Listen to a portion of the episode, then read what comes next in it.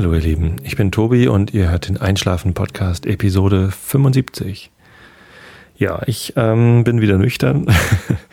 äh, ich hoffe, ihr habt euch nicht zu sehr erschrocken, als ihr die letzte Episode gehört habt vom Donnerstag. Da war ich Mittwochabend ja ein bisschen spät nach Hause gekommen, um eins und ähm, habe einen sehr lustigen Abend gehabt mit meinen Kollegen vom Team in, bei Xing und ähm, war nicht mehr so ganz nüchtern. Ja, dann äh, musste ich ja aber noch die Podcast-Episode für für Donnerstag aufnehmen ähm, und hat dann nur noch eine Viertelstunde gesabbelt und euch stattdessen statt Vorlesen dann noch ähm, Bertha von Suttner rangehängt. Ähm, ja, das ist ähm, sehr unterschiedlich angekommen. Nein, eigentlich nicht. Eigentlich habe ich nur gutes positiv, äh, positives Feedback dazu bekommen. Ich sollte doch öfter mal mit einem MT podcasten und äh, auch auf anderen, also das war ein Kommentar im Blog und auch, auch auf anderen Kanälen kam, dass das eigentlich ganz lustig gewesen ist, aber ich kann mich ja jetzt nicht ständig für euch betrinken, das geht ja auch nicht.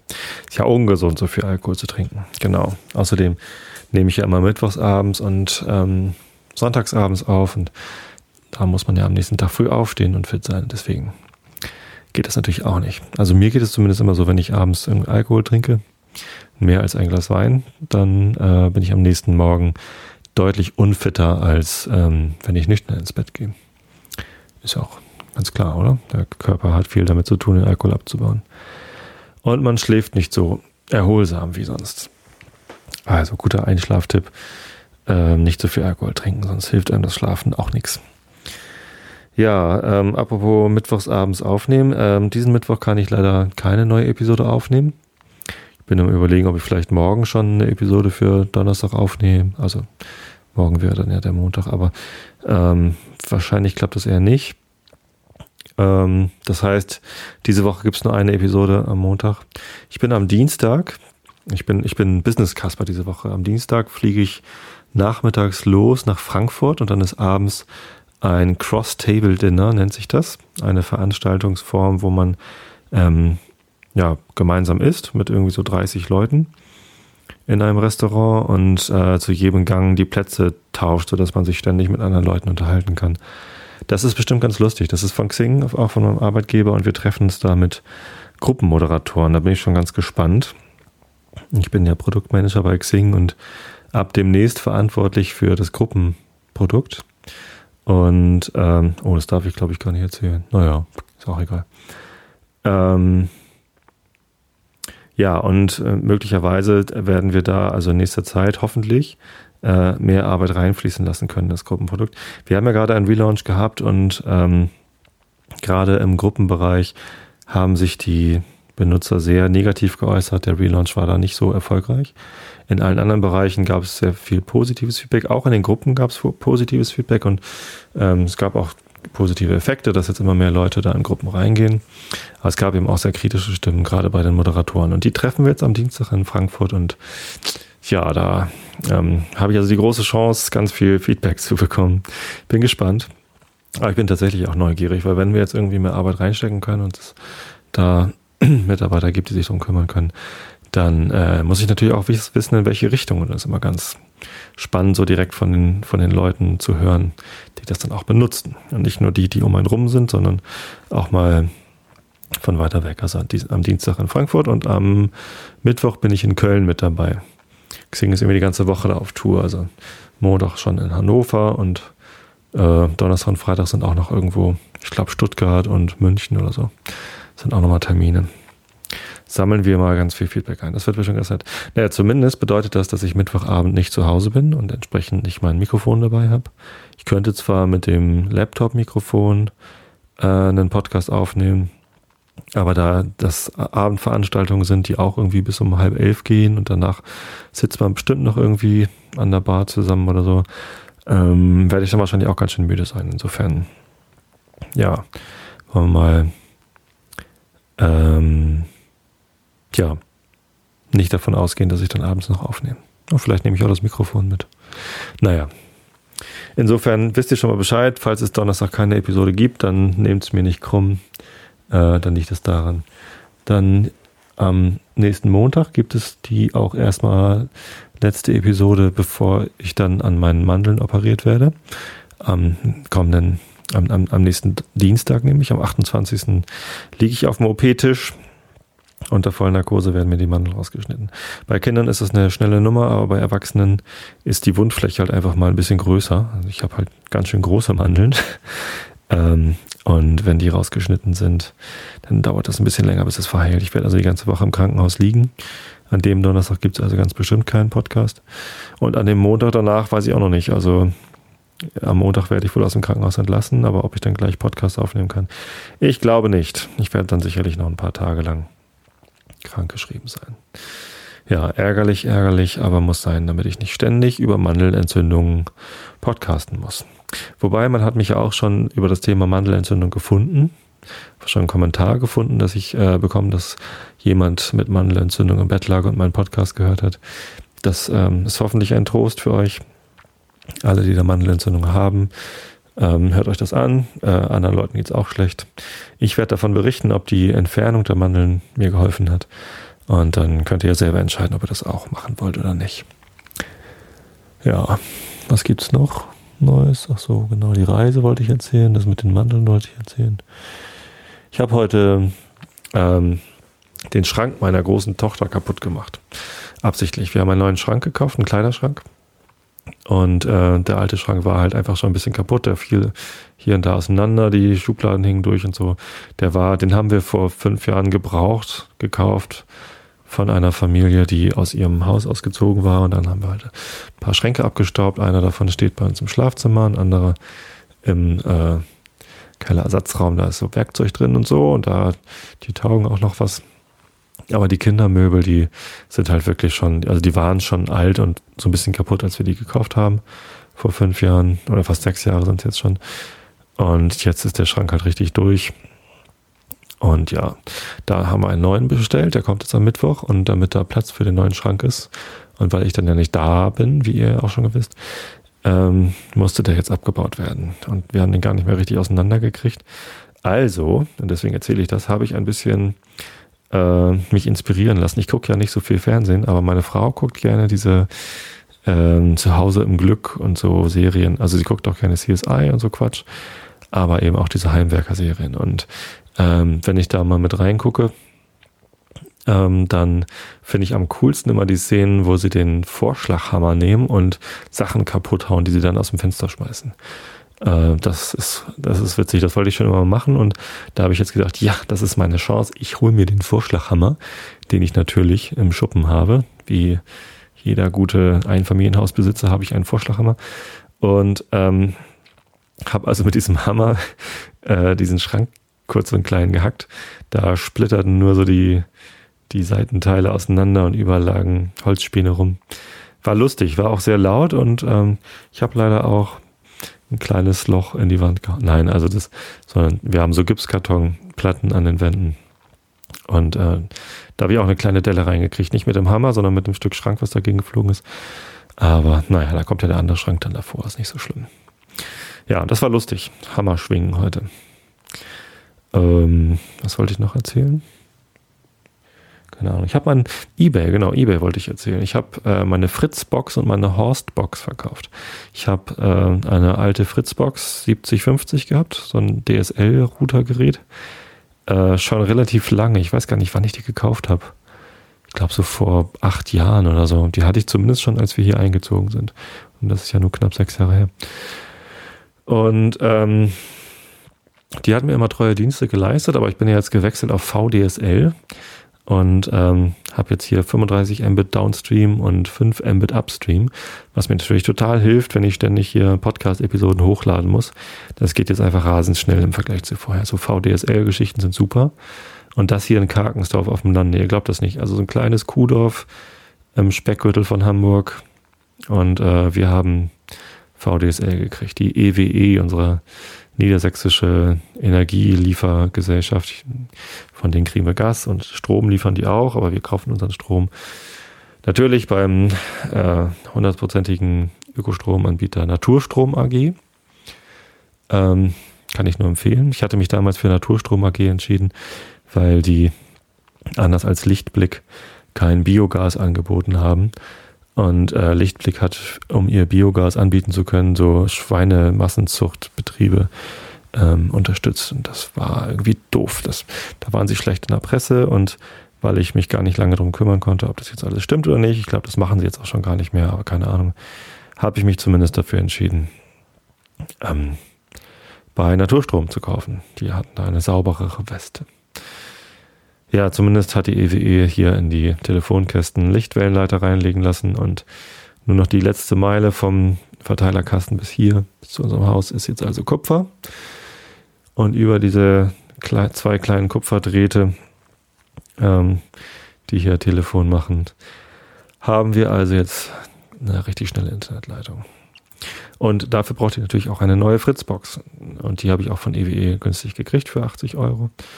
Und jetzt ähm, hatte ich also eine Fritzbox über und eine Horstbox hatte ich auch noch über, die hatte ich mir mal gekauft, weil ich gerne ähm, eine Verlängerung vom WLAN ins Wohnzimmer legen wollte. Ist ja auch egal warum. Zumindest habe ich die äh, gebraucht gekauft. Und die ist eigentlich noch toller, die Horstbox, als die Fritzbox. Die kann noch mehr. Ist auch neuer. Und ich brauchte jetzt aber beide nicht mehr, habe die auf Ebay gesetzt. Und die Fritzbox, nur weil sie diesen cooleren, äh, bekannteren Namen hat von AVM, ist halt so ein äh, sehr etabliertes Produkt in dem Bereich. Die hat mir noch 30 Euro gebracht, was ich ganz gut finde. Und die Horstbox hat mir nur 25 Euro gebracht, obwohl die eigentlich besser ist. Horstbox ist ja auch ein alberner Name. Aber ich finde den Namen Horst ja gut. Wisst ihr ja, meine Band heißt ja Horst Blank. Und ähm, deswegen bin ich eigentlich Horstbox-Fan. Wenn ich jetzt die Wahl hätte, ob ich eine Horstbox oder eine Fritzbox kaufen sollte, dann würde ich eine Horstbox nehmen. Das ist von D-Link. Ähm, qualitativ wahrscheinlich nicht ganz so hochwertig wie AVM-Krams. Aber der Name ist cool und die Features sind klasse. Ja, also eBay hat auch funktioniert. Ähm, ich habe mich sogar per PayPal bezahlen lassen, das geht auch. Ähm, ich habe da schon lange einen Account und ich hatte aber noch nie gewusst, dass die Leute mir da auch was bezahlen können. Ja, hat geklappt. Die haben mir per PayPal überwiesen, ich habe das gesehen und dann habe ich per Post, Hermes Post, da die Pakete hingeschickt. Wunderbar. Genau. Apropos PayPal, ich hatte ja letztens noch die Frage bekommen, ähm, ob ich das eigentlich, äh, wie war das, ähm, ähm, ehrenamtlich mache oder ob ich dafür Geld bekomme, diesen Podcast vorzulesen. Und da habe ich natürlich gesagt, es ist ehrenamtlich und kostenlos. Aber die Jungs vom Not Safe for Work Podcast, die kriegen immer so Care-Pakete zugeschickt mit ähm, Schokolade drin und so. Und ähm, wenn ihr wollt, dass ich hier beim Podcasten lecker Schokolade mampfe, ja, wobei dann kriege ich immer zu viel Speichelfluss, dann kann ich nicht mehr vorlesen, ähm, oder einen leckeren Wein trinke oder einen leckeren Whisky, damit ich einen im Tee habe, dann könnt ihr mir das ruhig zuschicken. Meine Adresse steht auf einschlafen-podcast.de im Impressum und schickt mir ruhig mal was rüber. Ja, oder ihr spendet was per Flatter, Trinkgeld oder per PayPal kann man ja auch spenden. Da müsste ich mal einen PayPal-Link machen, wahrscheinlich im Blog, oder? Naja. Ähm, wenn ihr da Interesse dran habt, dann lasst es mich wissen. Dann hänge ich da mal einen PayPal-Link ins Blog. Genug der Sabelei. Ich ähm, wollte euch heute, endlich mal wieder Kant vorlesen. Ich hatte das letztens schon vor. Ähm, und habe das dann aber nicht gemacht. Warum eigentlich nicht? Weiß es gar nicht mehr äh, kam irgendwas dazwischen und jetzt ähm, habe ich aber hier wieder den Kant vor der Nase und ich wollte euch gerne ähm, diese ähm, Punkte vorlesen, die ähm, Herr Kant da anbringen wollte. Da war diese vorläufige Erinnerung als letztes. Ihr habt euch da bestimmt, ihr erinnert euch bestimmt sofort, wenn ich das jetzt erwähne. Ähm, aber ich lese euch einfach vorher. Also, Immanuel Kant, Kritik der reinen Vernunft. Wir sind auf Seite A99, also Augen zu und zugehört. Ich lese nochmal den Absatz davor.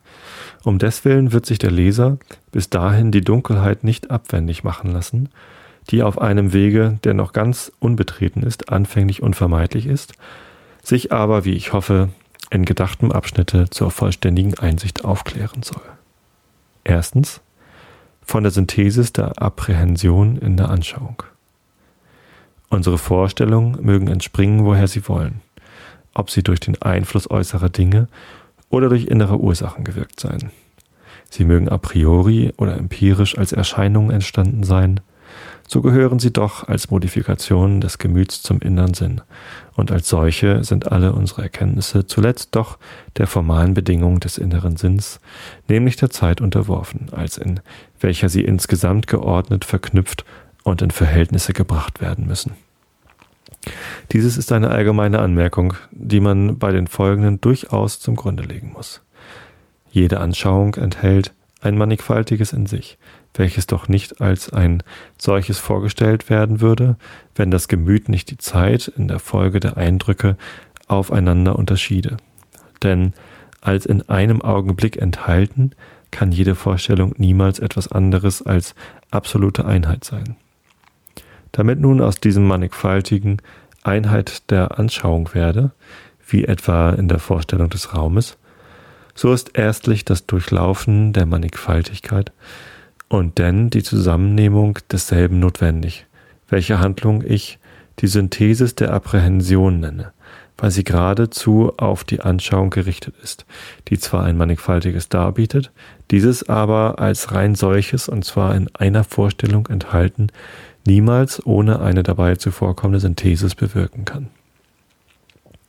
Diese Synthesis der Apprehension muss nun auch a priori, das heißt in Ansehung der Vorstellungen, die nicht empirisch seien, ausgeübt werden.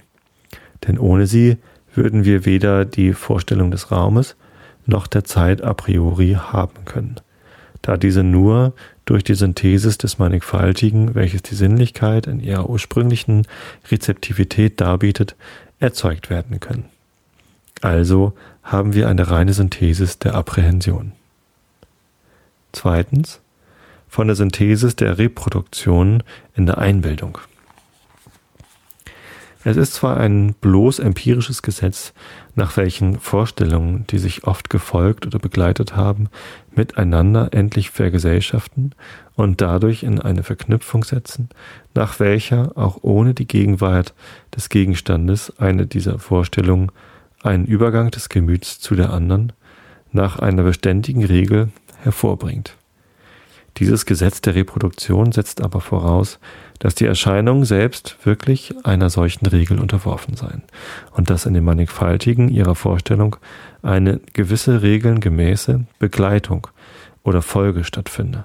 Denn ohne das würde unsere empirische Einbildungskraft niemals etwas ihrem Vermögen gemäßes zu tun bekommen, also wie ein totes und uns selbst unbekanntes Vermögen im Innern des Gemüts verborgen bleiben würde der Zinnober bald rot, bald schwarz, bald leicht, bald schwer sein, ein Mensch bald in diese, bald in jene tierische Gestalt verändert werden, am längsten Tage bald das Land mit Früchten, bald mit Eis und Schnee bedeckt sein, so könnte meine empirische Einbildungskraft nicht einmal Gelegenheit bekommen, bei der Vorstellung der roten Farbe den schweren Zinnober in die Gedanken zu bekommen, oder würde ein gewisses Wort bald diesem, bald jenem Dinge beigelegt oder auch eben dasselbe Ding bald so, bald anders benannt, ohne dass hierin eine gewisse Regel, der die Erscheinungen schon von selbst unterworfen sind, herrschete, so könnte keine empirische Synthesis der Reproduktion stattfinden.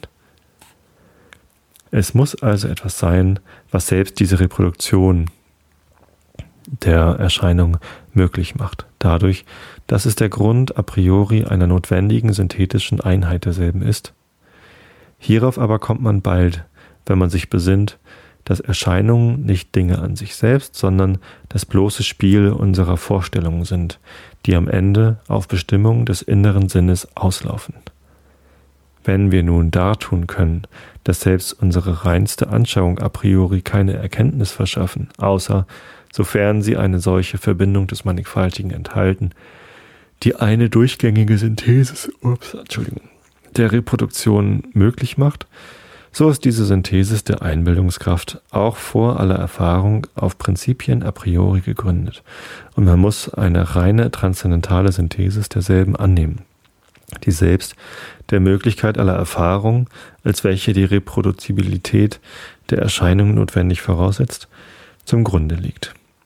Nun ist offenbar, dass wenn ich eine Linie in Gedanken ziehe oder die Zeit von einem Mittag zum anderen denken oder auch nur eine gewisse Zahl mir vorstellen will, ich erstlich notwendig eine dieser mannigfaltigen Vorstellungen nach der anderen in Gedanken fassen müsse.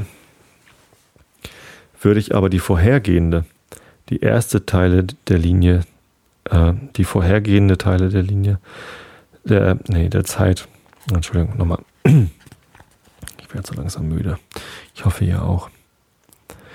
Würde ich aber die vorhergehende, in Klammern, die erste Teile der Linie, die vorhergehende Teile der Zeit oder die nacheinander vorgestellte Einheiten, Klammer zu, immer aus den Gedanken verlieren und sie nicht reproduzieren, indem ich zu den folgenden fortgehe, so würde niemals eine ganze Vorstellung und keiner aller vorgenannten Gedanken, ja gar nicht einmal die reinste und erste Grundvorstellung von Raum und Zeit entspringen können.